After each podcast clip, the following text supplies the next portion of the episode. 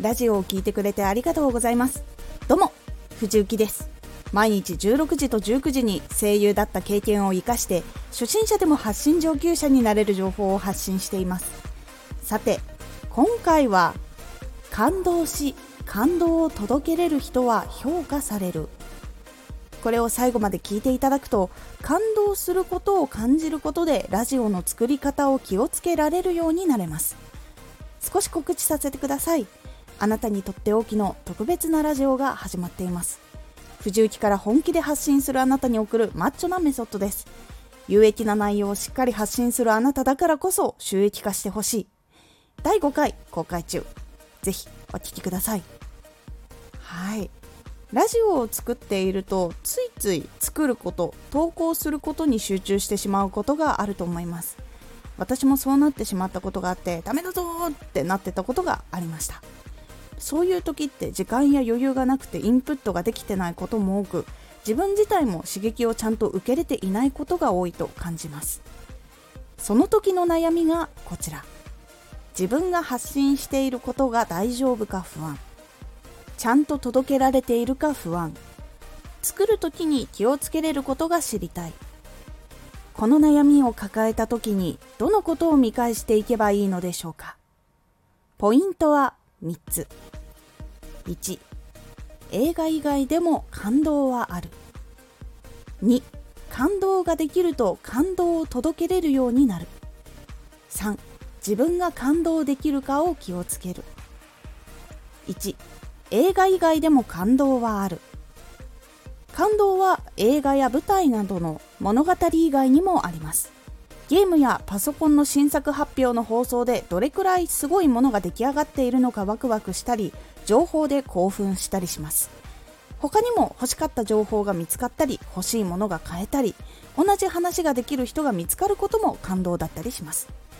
このことからわかる通り感動にはいろんな種類があります。見たり聞いたりすることで感動できることは実は結構あります。2感動できると感動を届けられるようになる。その中でも自分がたくさん感動したりしているとその感動を届けられるようになります。漫画家さんが漫画で感動を届けられるのはたくさん感動しているのもあります。なので自分がたくさん感動するとこの感動を共有したいや同じ感動を感じてほしいということを実現できるようになりやすいのです。自分が体験したこと好きなジャンルの感動はたくさん感じていてこういうことが感動したんだと言語化できるのでどうしたら感動を届けられるか分かっていることが多いんです。自分が発信する時に自分が発信していることでどんな感動が届くか考えられるようになるのでいろんな感動を体感して言語化するようにして自分でも届けられるように詰め込んでみるようにしましょう。3自分が感動できるかを気をつけ作品を作るときは自分が感動できるかを気をつけることで変わってきます。自分がこの情報を見たらどんな感動ができるかな。知りたかったことが知れた。楽しい新しい楽しみがあった。一緒に話せる人がいて感動した。などそこを考えて作るようにしていくことでラジオの届き方が変わります。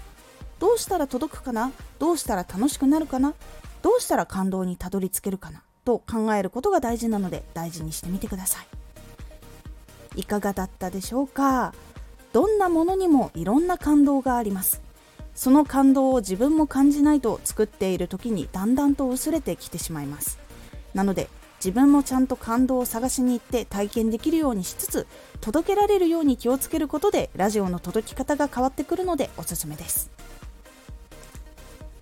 今回のおすすめラジオ。自分のやりたいこと欲しいものを把握しよう。自分のやりたいこと欲しいものをちゃんと把握できることでラジオにもいい影響があるよっていうお話です。このラジオでは毎日16時と19時に声優だった経験を生かして初心者でも発信上級者になれる情報を発信していますのでフォローしてお待ちください。次回のラジオは目標のチェックポイントです。こちらは目標への向き合い方が間違っていないか確認の仕方という感じになっておりますのでお楽しみに。Twitter もやってます。Twitter では活動している中で気がついたことや役に立ったことをお伝えしています。ぜひこちらもチェックしてみてね。今は感動できる体験はネットの中だけになりがちですができるだけ感じられるように私も工夫をしています。テレビ電話で久々に話す人と話したりめったに会ってないけど久々に連絡してみようかなっていう人に LINE を送ったりそうして話をしたりしています。今回の感想もお待ちしています。ではまた。